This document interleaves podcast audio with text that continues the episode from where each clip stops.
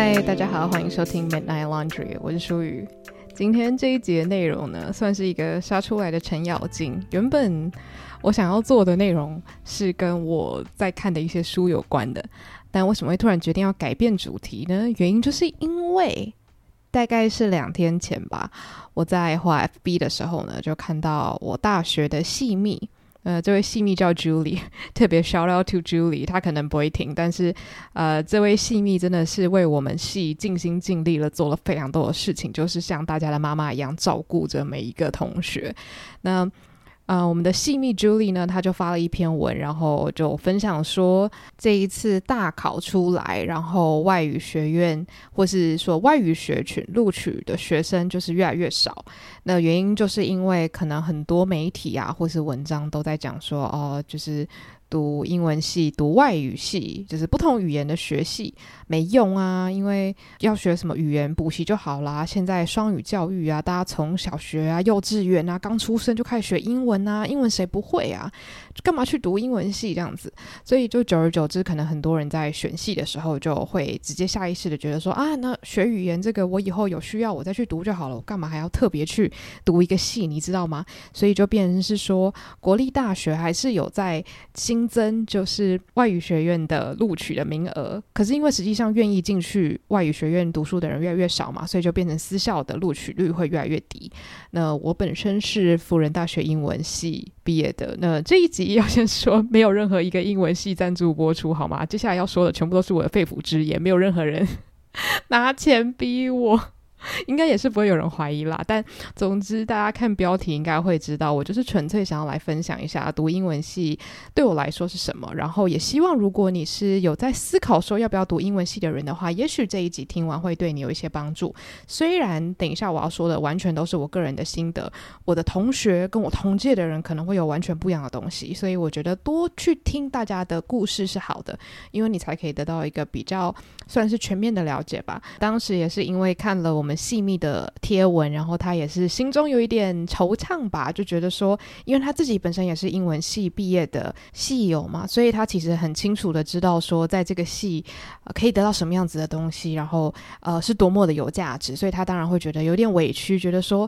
为什么大家看不到，或者是觉得说为什么很多人在污名化这个学群？所以他就讲说：“诶，不知道戏友，如果你们有一些经验可以分享的话，是不是可以用自己社群的力量？虽然我不觉得自己是一个什么网络红人，或者是一个什么知识性网红之类的，可是我觉得至少我有一个平台，我可以自由的决定我要说什么。那我觉得不妨就透过这个机会来分享一下我非常热爱的英文系吧，毕竟是一个我真的真的非常喜欢的地方。但是我绝对不会说哦什么每个人都应该要来。”读英文系，或者是如果你选择电机系，你就是错过了人生最重要的一个什么决定，绝对不可能。就是如果你想选电机系，你想要去选医学系，当然就是 go go go，你知道吗？但我我觉得就是如果你的心中有在思考说我是不是适合的话，那我相信这一集是可以给你一些些参考的。对，那这个就是我今天想要做这一集的起心动念。那首先当然是先跟大家分享一下，说我当初在懵懂的学生时期为什么想要读英文系。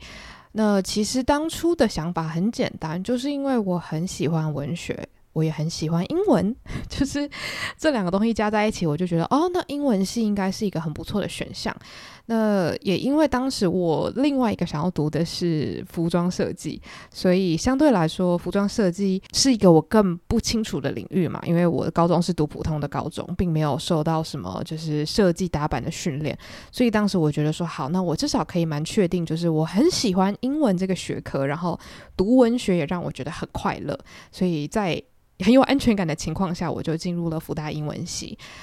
那当时一进去这个戏，我必须要说我没有任何阵痛期，可以说是我立刻就爱上了这个地方。因为我觉得很幸运的是，我对于这个戏的了解算是蛮正确的。也不能说幸运，应该是说我身边的人告诉我的资讯，其实都还蛮符合，就是英文系给我的教育这样子。因为我自己身边也有亲戚之前是读西班牙文系的，所以大概会知道说外语学院在做些什么样的事情。我绝对没有想到说，哦，我会进去英文系，然后读英文这样子。那首先，我觉得我我也必须要说，很多我认识的人会在英文系觉得不快乐，其实很大的成分，第一个是因为他可能真的就是。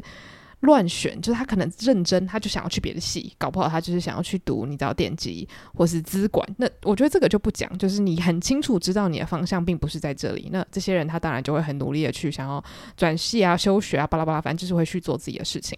我觉得有另外一组是他很喜欢学英文，或是他的英文分数非常好，所以他就想说：好，那我应该可以来读英文系吧，应该会是一个让我如鱼得水的地方。但殊不知，我觉得英文系很有趣的地方，就是因为英文是一个我们从小就开始接触的一个语言，所以我们相对于日文、俄语、韩语之类的来说，我们接触的时间是很早的。所以我甚至可以说，在英文系学好英文是你自己的事情，不是老师们的事情。所以说，如果你在写论文的时候，老师觉得你的文法或是你整个英文的架构有问题，他会说你要不要去找一个 private tutor，可能老师会帮你找资源。可是这个不是学校的课程要带给你的知识，学校是预期你已经是带着充足的英文写作能力跟口说能力进到这个学院，然后我们要训练的是你的逻辑思考跟你的文学素养，所以我觉得这个是必须要讲在前头的。因为如果你是很喜欢英文这个语言，但是你对于例如说文学、翻译或者是口译，然后或者是像是啊写作，那甚至是语言学都没有兴趣的话，那我觉得这个地方其实不适合你。你可能真的就是喜欢英文这个工具，而不是。一个学科这样子，那刚刚我讲了英文系没有教的东西嘛，英文系没有教你英文，英文是你自己要顾好的东西。那反过来说，英文系到底在教什么，对吧？我觉得很重要的就是我刚刚有提到的文学涵养、文学素养这个东西。其实我觉得某种程度上，大家可以去想想看，我们高中或是国中的国文课都在学些什么东西，其实就很好去理解。我们在国文课的时候，我们读了很多先贤写的著作嘛，然后有一一些现代的新诗啊、散文啊，有的时候甚至有短篇小说啊。我们甚至会在高中的时候进行一些新诗的创作嘛。我不知道大家的老师是怎么样啊，至少我高中的时候，老师是有叫我们做这些事情，然后可能也会有一些什么小短剧演出啊，等等等，就是让我们用各种方式去尝试。做不同的创作，然后可能也把我们所学到的一些文学知识展现出来。那像是我们在国文课上也不停地在写作文嘛。那作文它其实不是要纯粹的让我们练习如何使用中文这个语言，而是我们如何表达自己，如何用起承转合把一个主题说清楚。虽然当然里面有很多八股成分，我知道，可是。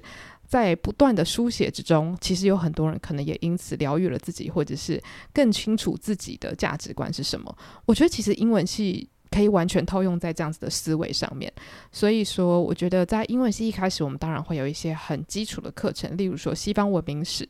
其实基本上它就是历史课啦，就是我们会从远古时期慢慢学到近代的艺术啊、建筑等等等的，就是很概略的去介绍西方文明史啊。对，这就是这门课的名字嘛。对，那我觉得当然，你如果上了这个门课，你很有兴趣，你可以自己再去钻研。所以它算是先给你一个很大的地图，那你看到地图，你就知道说，哦，我有这些地方可以去。那你未来就知道说，好，如果对于某一块东西特别有兴趣的话，我可以从哪一些作家、哪一些艺术家、哪一些史学家去下手。所以它算是给了你一个很快速可以找到你想要的东西的捷径。那当然，我们也会上文学概论。那我们就会看不同的诗啊，不同的小说啊，或者是不同的散文等等等的。这个课我真的是非常喜欢，因为尽管我是一个很喜欢文学的人，我对于文学的喜好其实非常的限缩，因为我其实还蛮知道自己喜欢什么的嘛。我喜欢十八世纪左右那个时候的小说，尤其是女性作家。但是你不可能说哦，我喜欢，假如说。宋代文学啊，然后那个元明清的我就全部都不读。你在高中的时候不可以跟老师讲讲吧？而且这样子的话，你对于那个中国文学的理解就会非常的不完整而且偏颇嘛。那你应该是把大部分的东西都至少概略性的了解之后，你才可以更确定说，诶，我对于这个文体或是这个作家，我到底喜欢的点在哪里？他跟其他人不一样的地方又是哪边？这样子，对，那文学概论大概也是。一个给你地图的概念，只是它不是历史，它比较偏是文学类。那当然，我们也可以上神话跟圣经。那我当时选的是希腊神话。希腊神话我觉得就不用讲了。希腊神话不断的出现在各大影集、各大小说、各大电视剧，甚至韩剧、巴拉巴拉剧，很多厉害的剧作家或是编剧都很喜欢拿。呃希腊神话或者是圣经故事，那甚至像我刚刚提到的文学概论里面提到的非常多作家或是小说，其实都会成为很多作家的养分。那其实也刚好。辅大英文系出了非常多的剧作家跟编剧，我觉得这个真的是很有关联啦。我觉得这些东西真的会滋养很多创作者。然后我觉得除此之外，另外一个对我非常影响深远的课程，其实就是我们有一个从大一到大三都必修的写作课。那我们叫它 CC 课啦，那它就是。Conversation and composition 吧，反正就是绘画写作课。那基本上，我觉得，因为我自己是辅大英文毕业的，我也只能为这个系说话。其他系我真的不知道。那我们系一直以来多年有一个特色，就是我们都是以全英文授课。我觉得这件事情真的非常重要，对我来说，因为我从小到大并没有在任何一个全英文的环境经营过。所以说，就算我很喜欢英文这个学科，然后我也花很多时间去练习，其实你真的很难确认说，诶，你在一个全英文的环境里面，你到底有没有办法好好的表达自己？那我觉得辅大英文系真的提供了我一个很棒的环境。然后在课堂上，无论你想不想要，你都必须要用英文说话。在课堂上，就算全部的人。都是台湾当地的老师跟学生，我们都不会用中文说话。就我觉得这个就是一个大家的默契啦。就是今天你进到这个场域，我们就是做了这个约定，就是我们都愿意好好的用英文，然后来表达我们自己。那我们会尽我们的全力去表达。那就算错了也没有关系，不会有任何人去笑任何人。其实我真的可以说它是一个 safe space，虽然。这个可能也跟你身边的同台有关系，不一定永远都是这样。但是就我自己的经验来说，我觉得绝大多数的人都非常的支持彼此，然后也会互相帮忙。例如说，作文如果被退回来，《满江红》哎，就互相看一下，哎，你你为什么这边不行啊？那我为什么这边可以？那会互相砥砺这样子，所以我觉得是一个很健康的环境。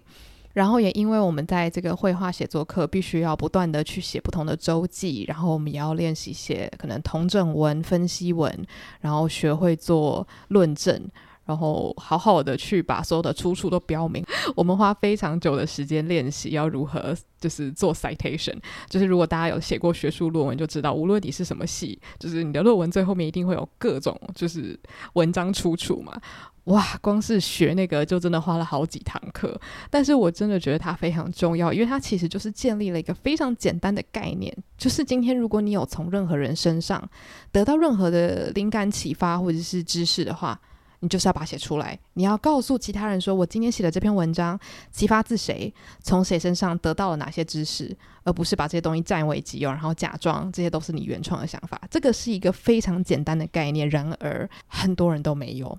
所以这就是为什么网络上会有这么多剽窃的行为嘛，并不是说你读了英文系毕业你就是正人君子了，我不是在说这些事情，只是说我觉得这样子的教育法很重要，因为你要让大家在非常有意识的去练习。当我从一个人身上得到灵感的时候，我要写下来，我要告诉我的教授说是谁谁谁给了我这样子的灵感。对，我真的觉得这件事情对我后来的人生影响是很大的。然后后续当然除了练习这些基本的批判性思考能力之外，我们也要写小论文。像其实我有听说，我朋友他们毕业是不需要写论文的。当时我真的是吓到吃手，因为我不知道是这样子。我以为每个人大学毕业都是要，呃，可能是写论文或是做一个很认真的专题这样子。但是很显然，每一个系他们的想法是不一样的。但我觉得这个合理啦，因为并不是每一个系都适合写论文，你知道吗？那我觉得，因为我们是英文系，所以当然就是用论文阐述你的想法。是非常自然的嘛。那当然，我们系也可以选择，就是你要做不同的影音计划，反正你可以跟教授很弹性的去争取你想要的东西。那在我当时，绝大多数的人都还是选择用小论文去发展各自的兴趣。所以，像有些人他可以去做一些调查、写问卷，所以这个东西就会跟社会科学很有关系。那这个东西我觉得很重要，就是英文系它是训练你一些基础的。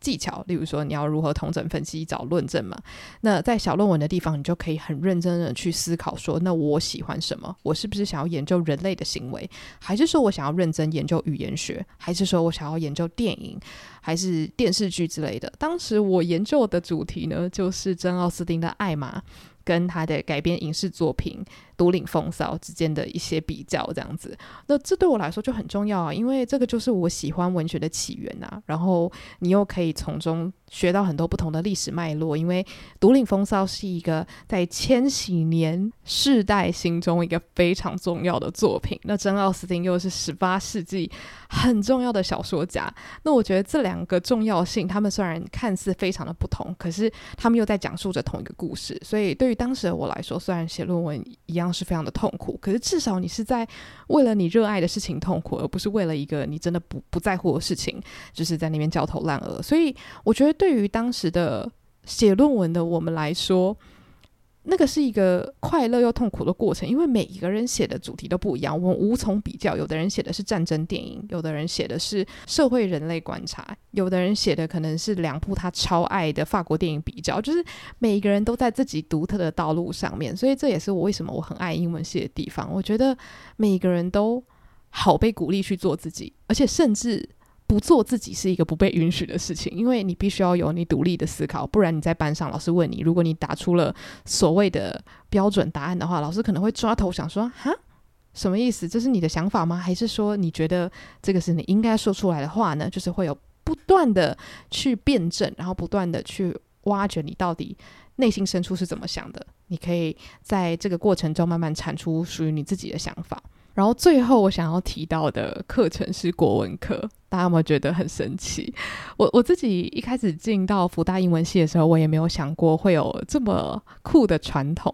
那反正我们是有被规定说，我们的应该是大一大二吧，一定要上国文课。那这个原因呢，就是因为福大英文系他们认为说，我们并不是说啊，我们要在英文系培养出来就像是美国人或是英国人一样的台湾人，并不是。带着这样子的心情，而是说你要了解自己，然后你了解不同的文化，那这样子你才可以站得稳，然后走出去嘛。我觉得这个是一个大家现在是很强调的东西，并不是说要你崇洋媚外，你才来读外语学院，或者是你才去读某一个系，而是你对这个东西有好奇，同时你也知道你自己是谁，所以你不会在追寻别的东西的过程中突然失去自我这样子。所以我觉得这个根基是非常好的。然后我们国文课的老师又是一个。真的是我心中的女神吴彦珍老师，她真的是我人生中很大一个贵人。那吴彦珍老师的国文课呢，我们讨论了非常多不同的文本，而且因为老师的上课方式非常的酷，我们每一周都要写周记，就是针对我们的文本产出我们自己独特的想法，然后真的是可以很自由的书写，所以每次在写周记的时候，我都好开心，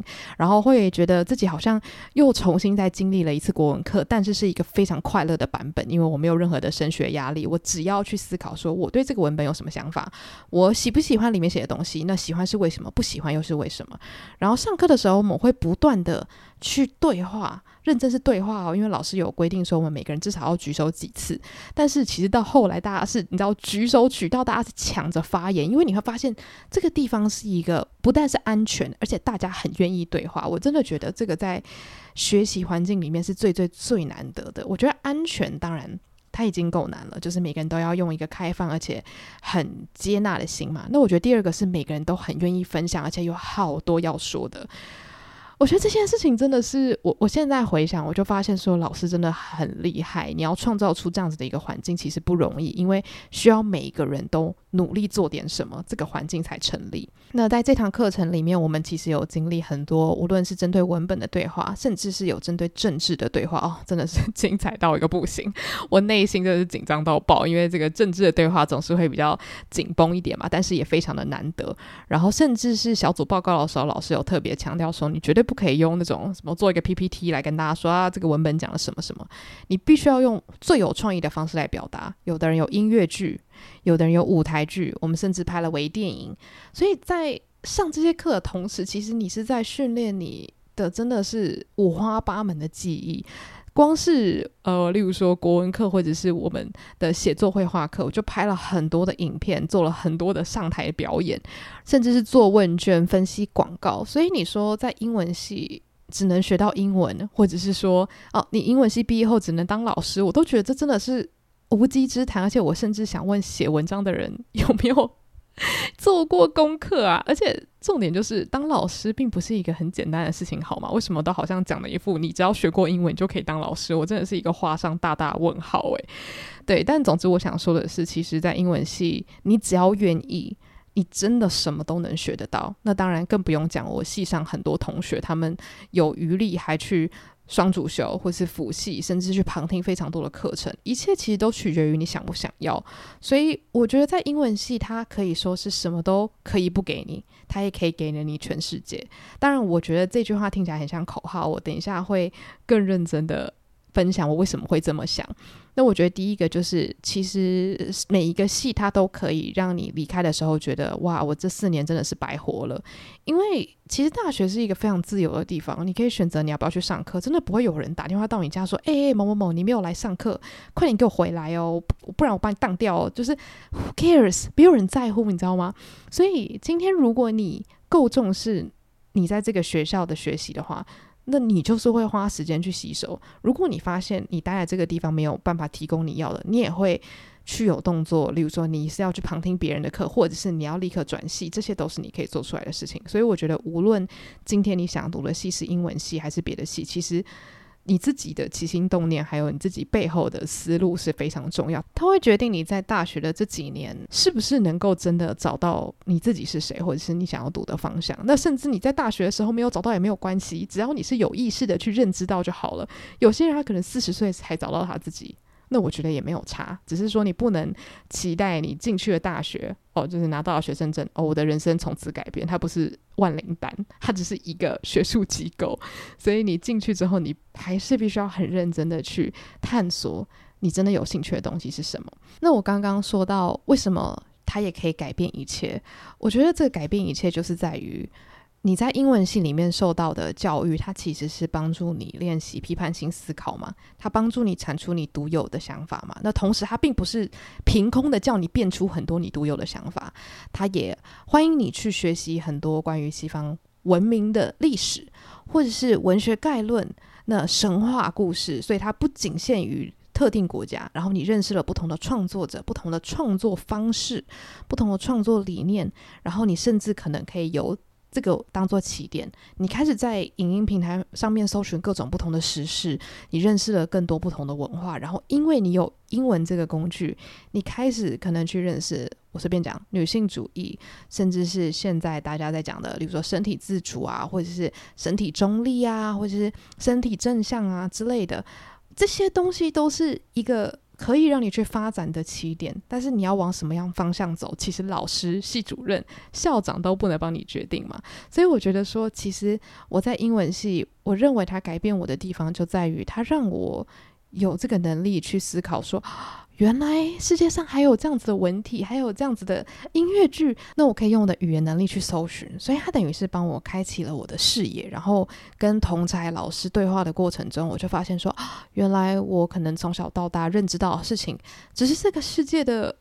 真的是一小角而已，所以他让我开始去思考说，那我可以做什么样子的工作？我还可以有什么样子的可能性？所以他其实让我去完全的改变我对于我自己的定位。可能从小我以前会认为说，啊，那我要选定一个我人生中的置业，但是现在我会觉得说，我应该要思考是我想要成为什么样子的人，还有我有什么样的讯息想要分享给世界。这个东西是你。用再多钱都买不过来的。那当然，如果你很确切的知道说你希望可以从大学得到可以赚到大钱的技能，那我觉得这个就代表说你其实也很清楚知道你该往哪一个方向走。那它可能就不是英文系，但是我觉得这个我也要恭喜你，就是你知道自己的方向，这件事情就已经够让人羡慕了，对吧？那总之，这是我自己对于在英文系得到的东西的一些看法。觉得如果要统整一下的话，其实我前几天就想到说，现在大家不都讲说斜杠青年、斜杠青年吗？老实说，我真的觉得读英文系这件事情非常适合你认为自己有斜杠体质的人，因为其实，在英文系里面，你可以探索超多不一样的事情。就当然，你讲难听一点，就是你可能学不到一个很确切的东西。但是，其实反过来想，你就是有超多种可能。例如说，你想要走新闻英语，我们有课程；你想要走纯文学探索，我们也有一大堆这样子的课程。你想要走影视，你想要拍片，你想要当导演，想要当编剧，都会有办法让你在英文系达到这样子的训练，吸收到这样子的养分。所以我真的觉得它太适合，就是你知道你有哪些。才能，你有哪些天赋？你有哪些兴趣？可是你觉得你没办法把自己限缩在一个小框框里面的话，我觉得至少我待的福大英文系啦，它真的让我有这样子的感受，就是我什么都做得到，我什么都有可能，只要我愿意去吸收的话。对，那我觉得不适合的，就像我刚刚讲的，就是如果你只是想进来把英文学好的话，我真的建议直接去外面上确切的课，就是确切可以帮你补充你文法或者是单字知识的课程这样子，或者是说你期待一进来就可以让你拥有国际观，因为我我觉得虽然这个东西是很虚幻的。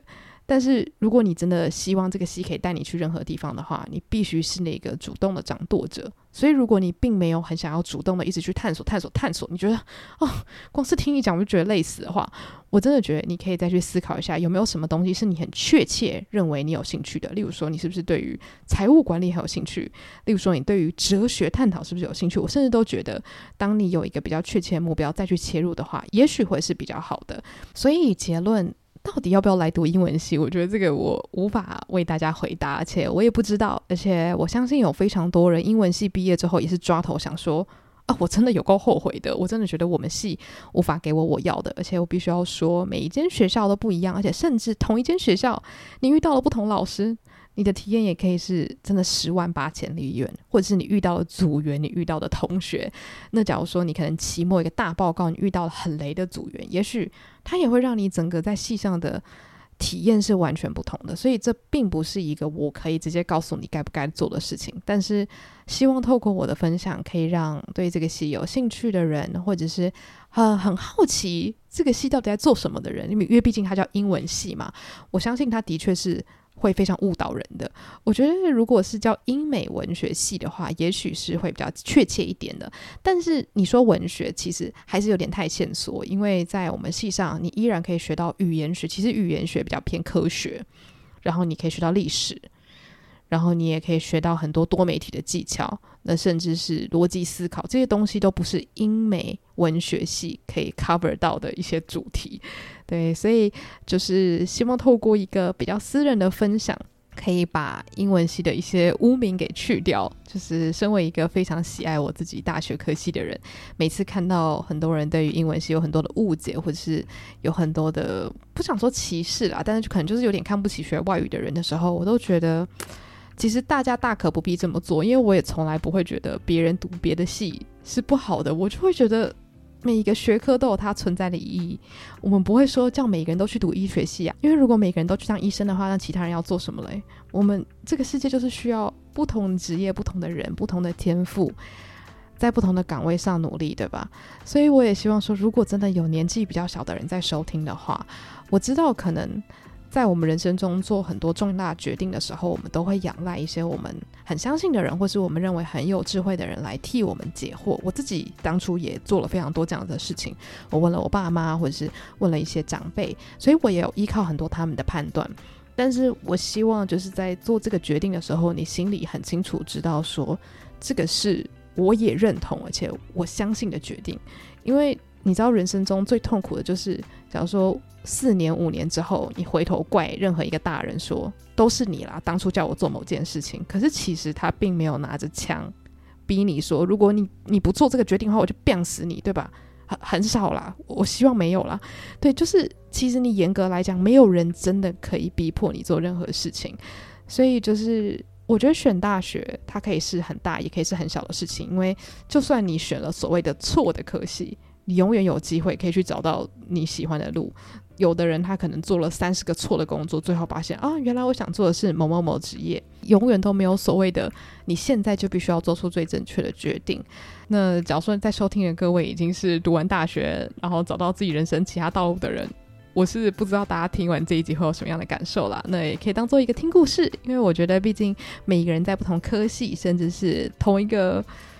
领域，但是不同学校都会有完全不一样的体验，所以其实我也很好奇别的学校的英文系是怎么样子进行的，然后真的很欢迎可以告诉我，因为我真心的非常想要知道。那也欢迎大家跟我分享，如果你真的读了英文系，你有没有什么东西是你觉得学校可以再多给你的，或是你希望如果回到过去你可以多学的？对，就是欢迎大家来跟我聊天呢。我的社群账号都会放在我的 show note，我的 IG 账号是 Andrea Lin 八五一一。那如果想要听我的主 podcast 的话呢，欢迎到各大 podcast 平台搜寻午后女子会。那我们就下一集再见喽，拜拜。